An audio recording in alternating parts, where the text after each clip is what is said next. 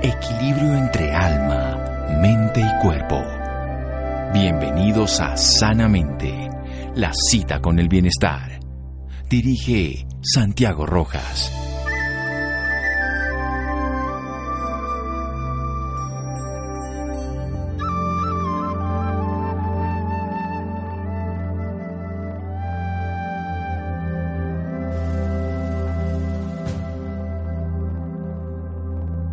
El primer beso es mágico, el segundo íntimo, el tercero rutinario. Raymond Chandler. ¿Será cierto? No, no puede ser. ¿Será posible que haya una capacidad de tener un erotismo infinito? ¿Podemos que esto aumente, se transforme, crezca, se renueve, se reviva? Bien, vamos a hablar sobre esa guía práctica con Ezequiel López Peralta. Él es licenciado en Psicología de la Facultad de Psicología de la Universidad Nacional de Mar del Plata, con diploma de alumno distinguido por su desempeño académico. Enseguida comenzó los estudios de sexología, recibiendo el título de especialista en sexología clínica ya en el año 1998 del Centro de Educación, Terapia e Investigación de Sexualidad, CETIS. Recibió ya en el 2002 la acreditación como especialidad en sexología clínica por la Federación Latinoamericana de Sociedades de Sexología y Educación Sexual, FLASES, y es miembro fundador del Comité de Jóvenes Sexólogos de esa federación. Ezequiel López Peralta, ya lo hemos invitado aquí y es un honor volverlo a tener. Ezequiel, buenas noches. ¿Qué tal, Santiago? Buenas noches. El, el honor es mío, de verdad. Este, y bueno, siempre un placer poder aportar cosas para estos temas que son de interés para, para todo el mundo. Bien, a propósito precisamente del lanzamiento de su más reciente, no su última, su más reciente obra, Guía Práctica del Erotismo Infinito, el manual para amantes felices de Grijalbo. Bueno, Ezequiel, entonces esto de que el tercer beso es rutinario, ¿cómo lo cambiamos? Eh, a veces, a veces son algunos más, ¿no? Hasta llegar al rutinario, pero, pero sí, digamos, creo que hay que meterle al erotismo en, pareja, en este caso, ¿no? Una dosis muy grande de creatividad, de picante, hasta te diría de morbo, de morbo en el buen sentido, ¿no? O sea, de, de, de, de morbo en el sentido de, provocación, de hacer cosas que sean diferentes, de buscar modificar un poco los guiones eróticos. Entonces, la pareja que no es creativa, digamos, en la cama, termina generando lo que, lo que siempre he llamado el funeral de la pasión. Así que eh, se puede lograr que el tercer beso no sea rutinario si uno le mete creatividad a los besos. Y de hecho hasta eso me parece importante, porque cuando la gente habla de creatividad, lo primero que se le ocurre es, bueno, lo hacemos en el balcón o eh, buscamos una postura, qué sé yo, acrobática, y, al final uno puede ser creativo con cosas mucho más simples y, esenciales, como por ejemplo un beso que, de hecho, mira, el mismo Kama Sutra plantea 18 formas de besar diferentes, el Ananga Ranga, que es una especie de Kama Sutra más contemporáneo, siglo XVIII, plantea algunas más y, bueno, en mis libros también cuento otras formas y uno puede ser creativo y besar de mil formas diferentes. No, ya más los griegos hablaban del ósculo, del ah, suave, del basium, que, es, que son esos tipos de besos, bueno, que estaba el piquito, eh, el ósculo que era el beso en la mejilla y el suave, pues el piquito y el que era el otro beso, que pues es el beso francés, como claro, se llama. Claro, el, el, el, el Kama es combate de las lenguas, se llama. Mira qué nombre que le ponen. Bueno, estamos peleando por, por ver quién controla al otro, pero, pero es mejor controlar, ser controlado ese juego de no, de no quedarse Alternar, alternar. Sí, esa alternancia que lo vuelve cotidiano. Bueno, pero esto ya es como la segunda parte, por decirlo de alguna manera, de una primera obra. ¿Cómo nos fue con Guía Práctica al Erotismo Infinito número uno? Eh, digamos que el, el, erotismo infinito fue mi primer libro y para mí siempre es un orgullo porque, viste, bueno, vos como escritor también lo sabes, primer libro es como el primer hijo, es una sensación, o sea, yo me acuerdo cuando fui... Erótica. Sí, es, es, es excitante, es excitante, de verdad.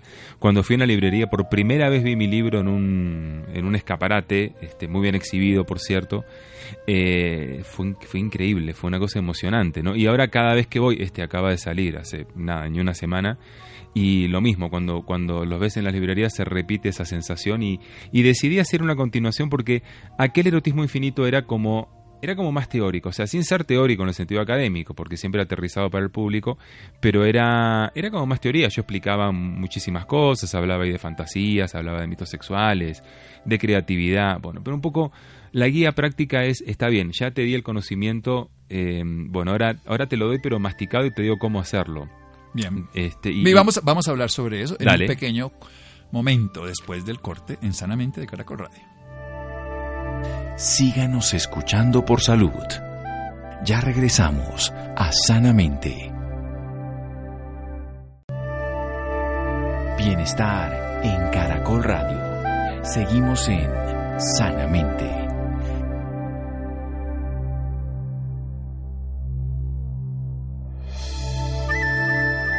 Seguimos en Sanamente de Caracol Radio con un psicólogo con especialidad en sexología clínica además acreditado como especialista en sexología por la Federación Latinoamericana de Sociedades de Sexología y Educación Sexual, FLASES. Estamos hablando con Ezequiel López Peralta, nos está hablando a propósito de su reciente obra, Guía Práctica al Erotismo Infinito. Nos dice que para mantener un erotismo, así como en el Kama Sutra se hablaba de 18 formas de besar, tenemos que ser creativos, si no vamos a llegar al funeral del erotismo de una manera picante, provocativa, con un morbo provocador, transformador y sobre todo cambiando esos guiones y esas guías permanentes y y descubriendo cada vez en esa pareja una nueva realidad. Avancemos ahora sí en la guía práctica del, erotismo infinito, su reciente obra. Pues es que yo me resistí un poco a escribir este libro, por, algo es el quinto, porque siempre No hay quinto malo, ¿eh? es verdad. Eh, la verdad es que eh, yo siempre pensé que me encanta hacer que, mi, público, mis seguidores en, en, redes y demás, que, que que piensen, o sea, como tirarles una reflexión y, que se queden pensando y que elaboren. O sea, nunca fui una persona de darle todo tan masticado al, público. Pero la verdad es que me han escrito tanto, tanto, en los últimos este, dos, tres años sobre todo, pidiendo cosas prácticas, tips y demás, que decía escribir un manual que básicamente son este, nueve, mm, nueve planes de desarrollo de habilidades eróticas cada uno dedicado a una habilidad erótica diferente, ¿no? Entonces, obviamente están aquellos planes que más interesan eh, a nosotros los hombres. Eh, hay, un, hay un programa de cinco pasos, porque todos son cinco pasos, justamente el quinto y cinco pasos, si no hay quinto malo, los cinco pasos van a andar bien. O sea que al quinto ya no funciona. Por claro, al quinto no funciona. Entonces, cinco pasos para el control de la eyaculación, supone que es el problema que quizás, o la situación que más preocupa a, los hombres.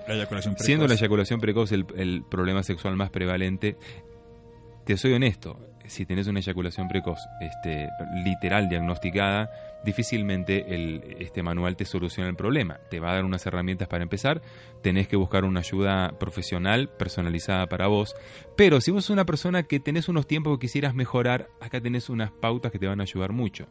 Entonces también hay pautas para mejorar la calidad de las erecciones, eh, pautas para conocerte mejor, cinco pasos para conocerte mejor, cinco pasos para conocer mejor a tu pareja. Cinco pasos para que las mujeres alcancen el orgasmo y orgasmos más intensos y de manera más rápida. Y también hay otro tema que es el tema de la sexología, que lo vivimos debatiendo en los congresos y demás hoy en día, que es el tema del deseo. Eh, digamos, cinco pasos para aumentar el deseo en este caso, que es el problema sexual más común en la clínica sexológica femenina. Y finalmente... O sea, la baja libido. La baja libido, sí. pero estamos hablando de mujer, aunque ya también en el, pues las estadísticas demuestran que el hombre también está llegando. Está aumentando. Y que incluso los millennials, que no sé, ya no es un problema ni siquiera generacional en el sentido de decir que los adultos mayores, porque ya envejecen, porque se baja la testosterona, o sea, teniendo testosterona normales. Sí, el caso de los millennials, que se, se ha hablado y se sigue hablando mucho, ya más por temas culturales, por cambios de valores, por, por enfocarte en otros aspectos de tu vida más que en la sexualidad probablemente. Pero, pero sigamos que el bajo deseo sexual es un problema muy frecuente, en, como te digo, en las mujeres es el más frecuente, en los hombres es menos frecuente que en las mujeres, pero está aumentando notablemente. Tal es así que estoy viendo muchos casos de parejas eh, que son parejas jóvenes, te hablo de gente de treinta y pico años de edad, no más de cuarenta, muy jóvenes. para mí muchísimo. para nosotros ya estamos en otra, en otra onda. Y, y, bueno, inclusive con parejas atractivas, eh, relaciones de no mucho tiempo, y están, cayeron en estados de monotonía tales que que el deseo baja mucho, sobre todo en el hombre. La mujer tiene ganas, la mujer quiere estar con, con, su esposo, la mujer quiere seducirlo y él tiene como una barrera mental que le impide, digamos, conectarse con ella eróticamente hablando. Hablemos, Eso mucho. Bueno, además de que las personas puedan descubrir básicamente el tema de la eyaculación precoz, que ya sería como estamos hablando, para favorecer los tiempos, si, si no fuese una enfermedad, la capacidad de conocerse mejor a sí mismo, porque así desarrollamos lo que somos, ¿no? Si hubiera llegado Messi y lo hubieran puesto de arquero, tendríamos el peor arquero del mundo y no el mejor delantero y en este caso también mejorar la capacidad de la erección masculina. Pero hablemos específicamente de cómo favorecer la libido, ya que usted bien lo dice, estimado Ezequiel, que es un problema predominante en las mujeres y creciente en los hombres. Sí, la verdad es que por supuesto que si lo planteamos clínicamente hay que hacer un muy buen diagnóstico. Claro, hay que saber la causa, como Exacto, hay que saber la causa. Y vos sabés que la causa del bajo deseo puede ser tan variada. O sea, vos ves cinco pacientes con bajo deseo y ves perfiles completamente diferentes. Está el que tiene una alteración hormonal, está la persona que toma un antidepresivo determina, hay algunos que bajan el deseo, hay otros que lo aumentan, pero bueno, toma un antidepresivo del grupo que bajan el deseo. Está el caso de la persona que no tiene deseo porque su pareja tiene habilidades sexuales y eróticas muy pobres, entonces bueno, está en un estado de, rechazo en ese sentido. Está la persona que perdió el deseo porque ha tenido un tema educativo muy complejo y, y eso hace que no, que no se pueda permitir disfrutar de la sexualidad. Está la persona que perdió el deseo porque tiene una mala relación de pareja con su pareja o porque tiene una relación tan pero tan pero tan buena que ya se perciben como hermanos y no como amantes. O sea, vos ves que hay casos, hay perfiles completamente diferentes, te di seis ejemplos, sí. ya no cinco. O sea, bueno, nos pasamos el sexto libro, ya viene el sexto. Pero digamos que, que, claramente son eh, situaciones muy distintas que hablan de la complejidad del, del caso. Ahora, si vamos a unas pautas concretas, hay, algo fundamental en el tema del deseo que es la fantasía. ¿La fantasía qué es? Es la capacidad... Sea, es ese tema común de todas maneras, independientemente del hormonal, de los medicamentos, del rechazo a la pareja, de la educación, de la mala relación o de la ideal relación de hermandad. Claro, es que, bueno, de hecho vos ves el diagnóstico del bajo deseo sexual, que según el manual que utilices tiene diferentes nombres, pero llamémosle deseo sexual hipoactivo o bajo deseo sexual, ves que en todos los casos, ya sea en, el DSM-5, en la CIE-10, bueno, 11 ahora, eh, lo que sea siempre dice ausencia de fantasías, o sea, ausencia recurrente de fantasías o pensamientos eróticos. Las personas que no tienen deseo no piensan en sexo, o si lo piensan es como, bueno, ¿cómo me voy a escapar de mi esposo este fin de semana o de mi mujer este fin de semana? O, sea, lo piensan... Pero en, evasión. E, exacto, esos son pensamientos evasivos. y vamos a llamar a los hijos a que duerman en la cama, que el perro también se haga. O sea, pero vos sabés que son formas de comportamientos evitativos que complotan contra la vida, la vida sexual, pero que literalmente así se, así se practican. O sea, o, la persona que nos quedamos solos, bueno, hagamos una fiesta y me emborracho, entonces que voy a tener ganas. O sea, son cosas así que, que ocurren, o provocar una pelea.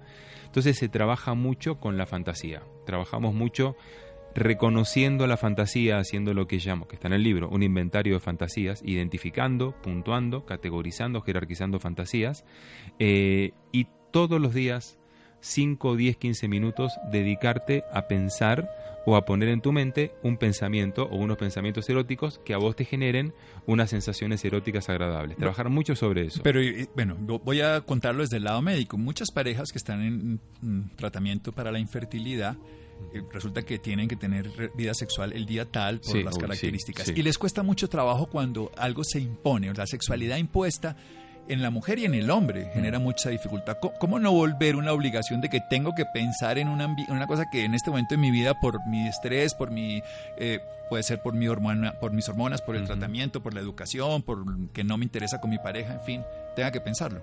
Lo que pasa es que estamos hablando de personas que si, si van a seguir un programa de, de trabajo de estos, es porque tienen, va a sonar juego de palabras, pero deseo de desear, o sea, tienen ganas de tener deseo. O sea, quieren salir de donde están entonces, Claro, entonces son personas que están motivadas a hacer algo, entonces más bien están esperando que vos le digas, mira, hace esto, hace aquello, que lo que vos le digas cómo, o sea, no es no es que vos estás obligando, o sea, por ejemplo, yo jamás le diría a un paciente o a una paciente con un problema así, eh, este fin de semana tengas o no tengas ganas, hacelo.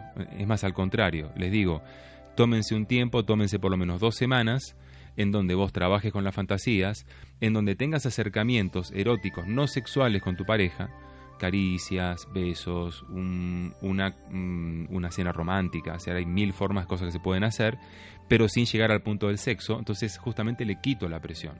Ah, nada, entre otras cosas, porque la, sensación de tener que llegar allá no nos permite disfrutar el, cómo ni el cuándo, sino la meta, solo la meta. Solo la meta es que tengamos sexo y entonces nada se vuelve agradable. O, lo evito o, salgo corriendo pues de donde esté o, o, me conflictúo. Bueno, pero esa es una causa muchas veces de, no tanto de provocar bajo deseo, sino de mantener el síntoma cuando vos ya tenés como medio bajo deseo y tu pareja te reclama y te presiona y, se generan conflictos. Entonces vos decís, bueno, tengo que hacerlo para cumplir, tenga ganas o no tenga ganas. Y obviamente eso es completamente antierótico. Y lo que vos planteás, me parece un excelente ejemplo, el tema, el tema de las parejas que están haciendo estudios o tratamientos de infertilidad que además se han duplicado en los últimos mm, años. Cuando yo estudiaba sexología hace 21 años, eran el 10% de las parejas, ahora son el 20%. y entonces, claro, el médico, desde su lógica eh, biológica, le dice, bueno, este día vamos a inducir la ovulación, tenés que hacerlo. Pero de la lógica sexo, sexológica es completamente distinto. O sea, lo que estás haciendo es que prevalezca lo reproductivo por sobre lo erótico y lo erótico se va muriendo. Eso es bien importante. Estamos aquí hablando de lo erótico sobre lo reproductivo, porque lo erótico es lo que motiva lo reproductivo, que además termina siendo una función mínima dentro de toda la función erótica, que además no es la, los, los, humanos tenemos esa capacidad, incluso las mujeres lo hicieron todavía mejor, desligaron el orgasmo de la reproducción. Los hombres todavía no lo hemos podido. Vamos a hacer un pequeño corte aquí en Sanamente de Caracol Radio. Síganos escuchando por salud. Ya regresamos a Sanamente. Bienestar en Caracol Radio. Seguimos en Sanamente.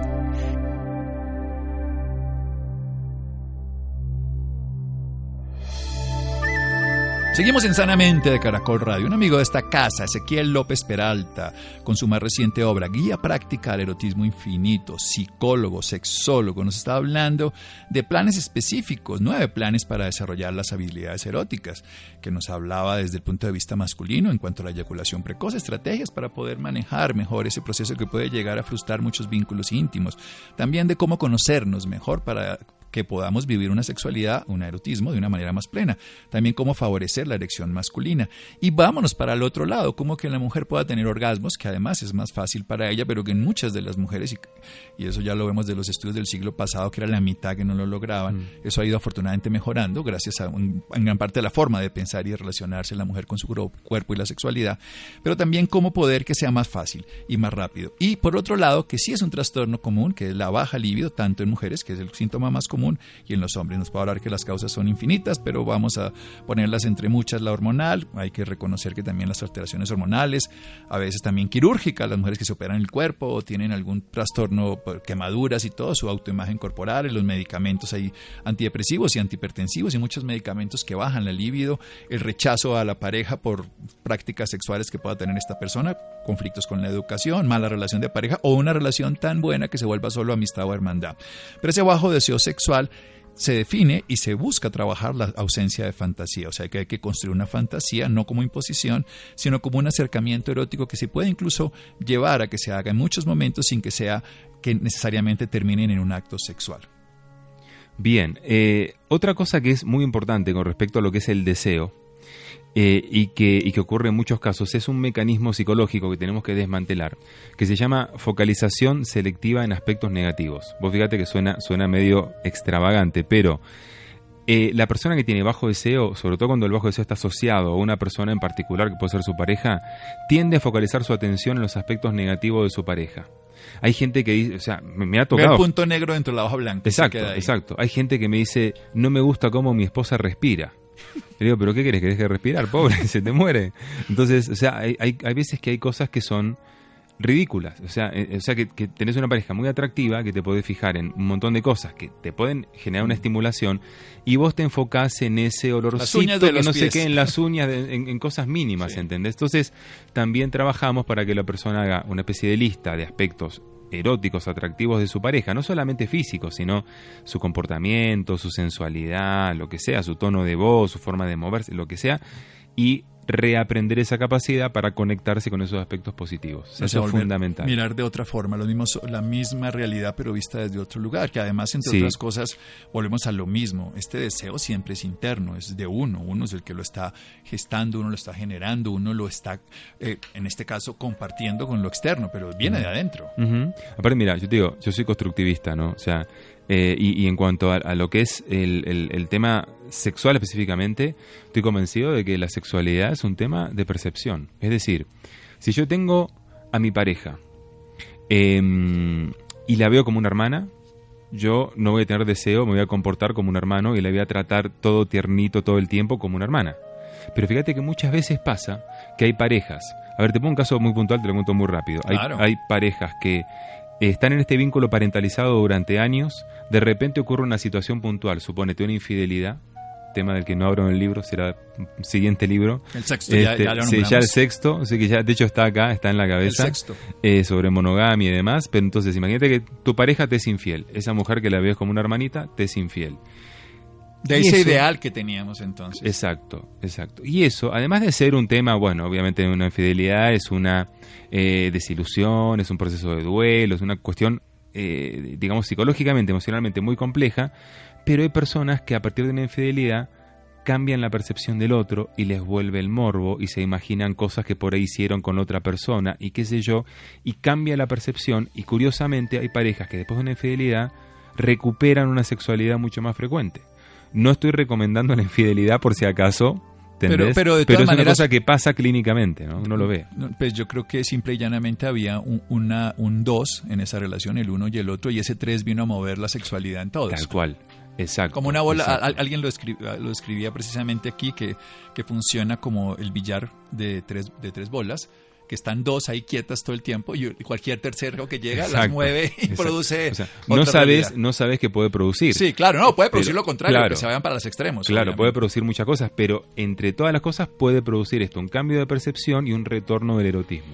En un su sentido más crudo. Sí, sí, sí, un retorno al erotismo, porque digamos diciendo, bueno, no, pero a mi hermana alguien le, le mueve la aguja, a mí también me la puede mover. Tal cual. Yo creo que, entre otras cosas, uno, no importa lo que la vida nos haga, sino lo que hacemos con lo que la vida nos hace. O sea, que nos puede llevar a esa forma. Hablemos un poquito de la erección masculina, de la disfunción eréctil, que evidentemente desde el sildenafil y muchos medicamentos eh, se utilizan, pero hoy lo vemos que también en los muchachos jóvenes lo usan, que no es lo más recomendable, por supuesto. Claro, lo que pasa es que hay algo muy curioso con el sildenafil. Eh, este medicamento, bajo la marca de Viagra, que, ya Viagra es casi casi un genérico, porque cuando uno habla de sildenafil habla de Viagra, uno, habla de lo mismo, se ha vuelto un genérico, pero eh, salió, año, salió a la venta en el año 98. Y yo me acuerdo eh, toda la mística que había. Me acuerdo un día estaba en el curso de sexología, yo estaba estudiando, y llega un compañero con una pastilla de Viagra que le había conseguido el mercado negro, no había salido a la venta oficialmente, adentro de una servilleta y nos la muestra y nosotros como si fuera un diamante, ¡ah! parecía que le salían haces de luz a ese Viagra, ¿viste? Era un sol ahí. Una cosa. Y entonces cuando voy a la, a la presentación que hizo el, laboratorio Pfizer en su momento en Buenos Aires, eh, una presentación espectacular del doctor Bechara, un urólogo muy famoso allá y demás, y los médicos diciendo todo lindo, pero yo a mis pacientes no se los recomiendo ni de casualidad, a ver si se me muere alguno, había mucho miedo en esa época. Y ahora pasa que la gente lo toma como si fuera un caramelo. Sí, hemos pasado del miedo, entre otras cosas, porque inicialmente se hablaba del enfermo cardiovascular, resulta que tiene que ver es por la interacción con los, con unos fármacos. Con unos fármacos, sí, exactamente, la nitroglicerina, en fin, estos tipos de, productos que generaban una vasodilatación y podían hacer los pacientes una hipotensión severa. Pero realmente, bueno, también la visión de color verde y otras cosas, pero todas estas nuevas variables que han ido ya específicamente de la fosfodiesterasa, inhibidores específicos, tienen muchas mejores acciones. Sin embargo, no quiere decir que se vuelva el caramelo y que además nos vaya mejor porque también viene la otra faceta que son esas reacciones dolorosas y que no se pueden resolver, que se llama priapismo, en medicina, que, que, obviamente cuando abusamos de un producto que sirve para tener una erección, pues también podemos llegar al otro extremo. y, y, vos sabés que de hecho lo que está pasando hoy, un poco poniendo la pregunta meses antes, la gente joven que tiene toda esta cosa del rendimiento en la cabeza, a veces gente muy joven, eh, está utilizándolo para para mejorar un rendimiento que está bien. Y se terminan acostumbrando a una erección que, que finalmente no es normal porque el sildenafil, eh, a diferencia de lo, que se decía antes, que si vos no tenés función eréctil no te mejoraba el rendimiento, en realidad sí lo mejora porque, por ejemplo, acorta el periodo refractario, que es el tiempo de espera entre una, relación y otra, eh, puede hacer que tengas una erección más rápida, con mínimo estímulo, inclusive solo con estímulo visual. Se tiene una serie de, de cuestiones. Pero también puede inhibir el erotismo infinito. Bueno, ese es el tema, ¿no? Entonces, claro, uno se termina enfocando en el rendimiento, en, la función sexual y se olvida de la función erótica que tiene muchos más matices, muchas más alternativas, muchas más variantes y muchas más formas. Tal vez que a mí cuando me preguntan, por ejemplo, ¿cómo definirías un amante ideal? La gente espera que diga, bueno, que, este, que, que, que rinda tanto, que se eche tanto, que no sé qué, y para mí es la persona creativa la persona que es capaz de sorprenderte permanentemente y la persona que es capaz de provocarte unas sensaciones eróticas sin ni siquiera tocarte un pelo. Esa es la persona realmente que llamo amante gourmet, ¿entendés? Eh, o sea, obvio que no digo que no sea importante la penetración, la genitalidad, el coito, pero no tiene que ser lo único. Pero además eso es un periodo corto y alargarlo y alargarlo y alargarlo tampoco resuelve toda la otra parte.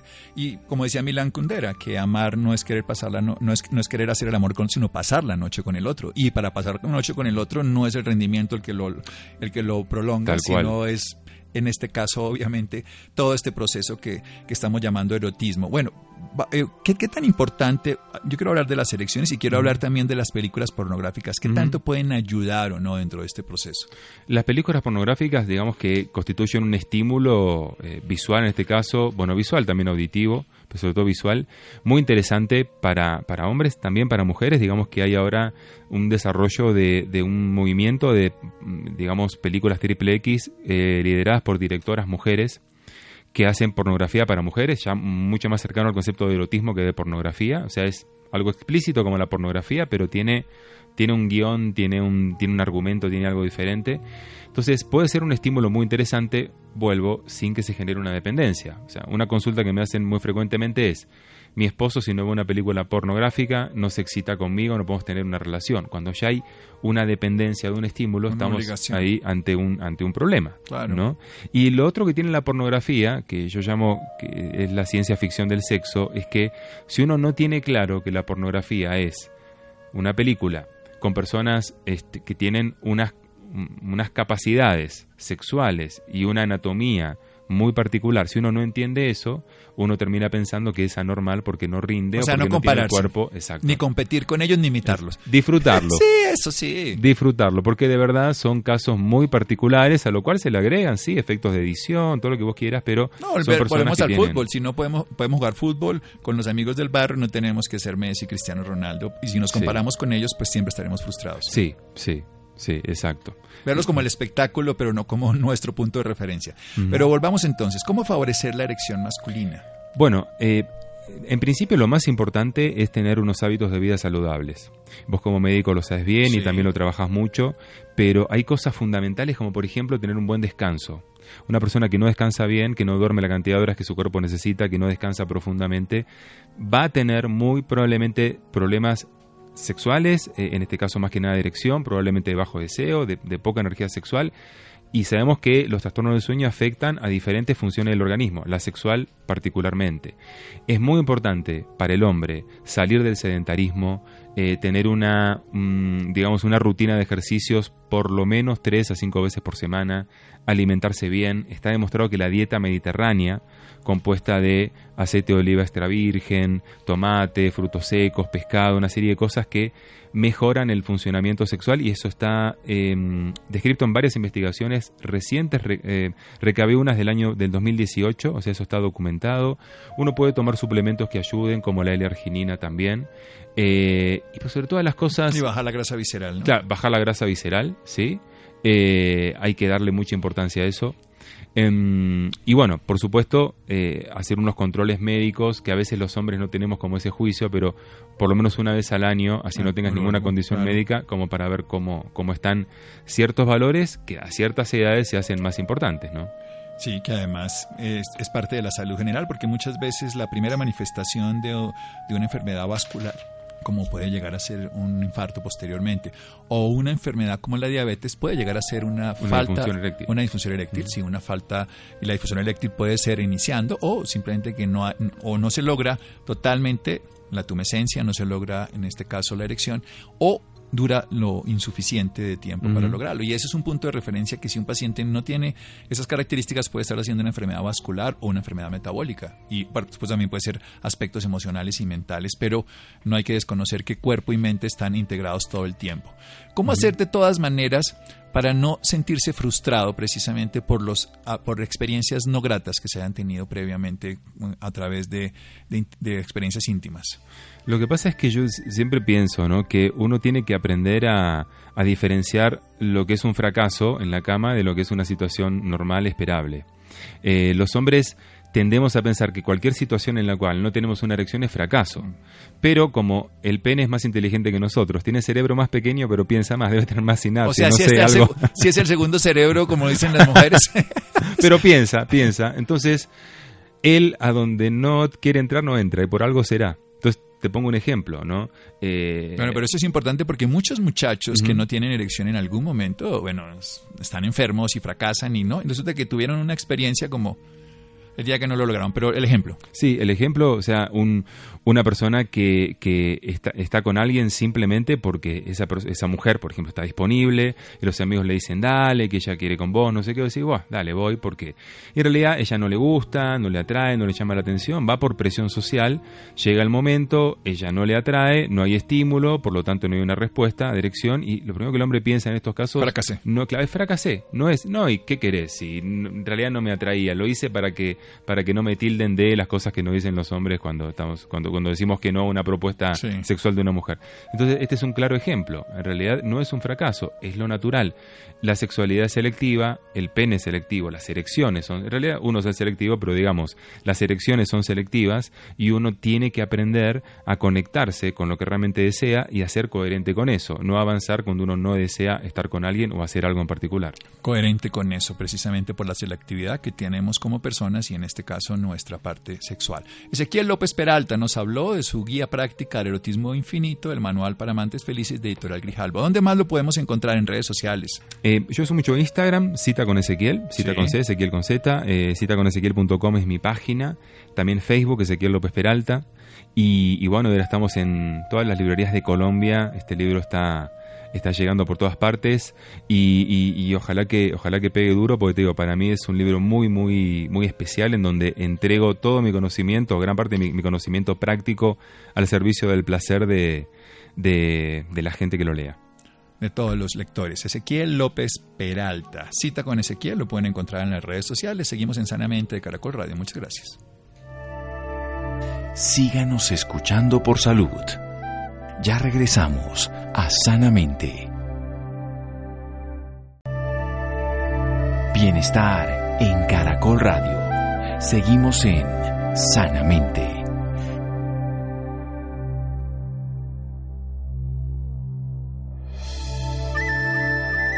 Seguimos en Sanamente de Caracol Radio. Cita con Ezequiel, lo pueden ustedes buscar en las redes sociales. Ezequiel López Peralta también. Y su reciente obra Guía Práctica al Erotismo Infinito, el Manual para Amantes Felices, editorial Grijalbo. Cambiando de tema en el sentido de algo ya específico de una cirugía dentro de la sexualidad, la vasectomía es uno de los métodos de anticoncepción permanente por el cual optan cada vez más los colombianos. Vamos a hablar de eso, de profamilia, en fin, Laura, buenas noches. Muy buenas noches Santiago para usted y para todas las personas que nos sintonizan a esta hora. Es así, la vasectomía es uno de los métodos de anticoncepción permanente por el cual optan cada vez más los colombianos. Según cifras de Profamilia, durante el año pasado y lo corrido de este año se han realizado un total de 24.830 procedimientos de este tipo a nivel nacional aunque la tendencia va en aumento, en Colombia por cada nueve mujeres que acceden a la ligadura de trompas, solo un hombre se hace la vasectomía. Este tema es realmente importante para muchas personas, por esto la noche de hoy también nos acompaña la doctora Marisol Pachón. Ella es directora médica de Profamilia para Regional Centro. Doctora Marisol, muy buenas noches y bienvenida sanamente de Caracol Radio. Hola Laura, buenas noches y buenas noches a toda la audiencia de Caracol. Doctora, para empezar, cuéntele a nuestros oyentes qué es la vasectomía. Sí, la vasectomía, como tú muy bien lo dices, es un método anticonceptivo permanente masculino. Es el único método eh, asociado pues al, al preservativo que con el que cuenta la población masculina a nivel mundial. Eh, es un método completamente sencillo, es eficaz, es no doloroso, es un método rápido que yo creería es un método, el método de anticoncepción actualmente ideal para tomar una decisión y actuar responsablemente sobre nuestra natalidad y nuestra fecundidad. Doctora, ¿la vasectomía se hace solamente porque un hombre quiere hacérsela o también es recomendada por los médicos? Claro, la vasectomía está indicada para toda la población masculina que haya tomado la decisión de realizarla, que haya tomado la decisión, bien sea de, controlar su natalidad, de apoyar a, a, sus compañeras, a sus parejas, a su familia, o, ¿por qué no?, la población que simplemente toma la decisión de no tener más hijos. La única contraindicación en actual, en este momento que tenemos, eh, es no tener la mayoría de edad para optar y tomar esta decisión. De resto, toda la población masculina mayor de 18 años acá en nuestro país puede acceder al método. ¿Y desde qué edad puede un hombre realizarse este procedimiento? Desde los 18 años. Desde los 18 años, eh, siempre y cuando obviamente tenga la claridad de que es un método permanente, que si bien es cierto, sí es un método, reversible, eh, la idea de que cuando se toma esta decisión es tener completamente clara la decisión de no tener más hijos o simplemente no tener hijos. Eh, por eso es la invitación como que a que sea una decisión completamente clara, eh, completamente seria eh, y tener como todo el contexto de lo que es y la claridad de lo, a, lo, a lo que se llega. Si es un método que es reversible, puede ser reversible y puede tener una efectividad en la reversión de más o menos el 50 al 60%. ¿Y de qué depende de eso? Del tiempo que haya dejado pasar el transcurso del tiempo que se haya dejado pasar desde el momento en que se realiza el procedimiento hasta cuando se toma la decisión de hacer la reversión del procedimiento. Ok, excelente.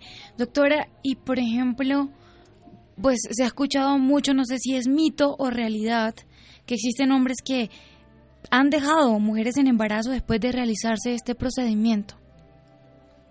Eh, la y más la técnica con, con la que estamos en este momento eh, trabajando pro familia eh, a partir del junio julio del año pasado eh, tiene un 98-99% de, de efectividad. Entonces no podemos hablar que existe un 100% en algún método anticonceptivo, pero con la vasectomía se tiene un 98% de efectividad. ¿Y cuál es la edad en la que más frecuentan los hombres hacerse este procedimiento? Generalmente la población opta por este procedimiento a partir de los 35 años, tanto en vasectomías como en ligaduras. Pero estamos viendo un comportamiento importante que se ha presentado durante los últimos tiempos, es que cada vez más población joven y de pronto que no hayan tenido hijos que están accediendo a este método. ¿Por qué cree usted, doctora, que, acceden a este método cuando una persona es muy joven? Bueno, porque pues cada vez están más empoderadas las personas y, la población colombiana en tomar una decisión. Eh, ahorita pues hay un hay un componente importante también de, ambiental, de cuidar de pronto el mundo, el país, el ambiente y pues la población en este momento joven está decidiendo no tener hijos. ¿La realización de la vasectomía le afecta a un hombre la vida sexual, doctora? Para nada, eso es uno de los mitos que también existen, así como el que tú nombraste hace un rato de que pues se tiene relaciones sexuales y pues igual sigue dejando en estado de embarazo a sus compañeros. Eh, no tiene absolutamente nada que ver con su funcionamiento sexual, no produce eyaculación precoz, no produce ningún tipo de alteración eh, en su vida sexual y en sus relaciones sexuales. ¿Y cómo sería este procedimiento? Usted hablaba anteriormente que no era doloroso. Explíquele un poco a nuestros oyentes. Sí, la vasectomía es un procedimiento que se realiza, se realiza bajo anestesia local. Tiene una duración más o menos de 10 minutos es un procedimiento en el cual se, se coloca anestesia local a nivel de escroto, que es la telita que recubre los testículos y simplemente es una incisión que se hace, que no se hace con bisturí, es una incisión de menos de un centímetro donde localizamos el conducto deferente derecho, el conducto deferente izquierdo y lo que se hace es cancelar ese conducto, es decir, se, se hace un corte y se hace un termocauterio en la luz donde ya no va a permitir el paso de los espermatozoides al semen. Doctora, ¿este procedimiento se puede adquirir en la EPS?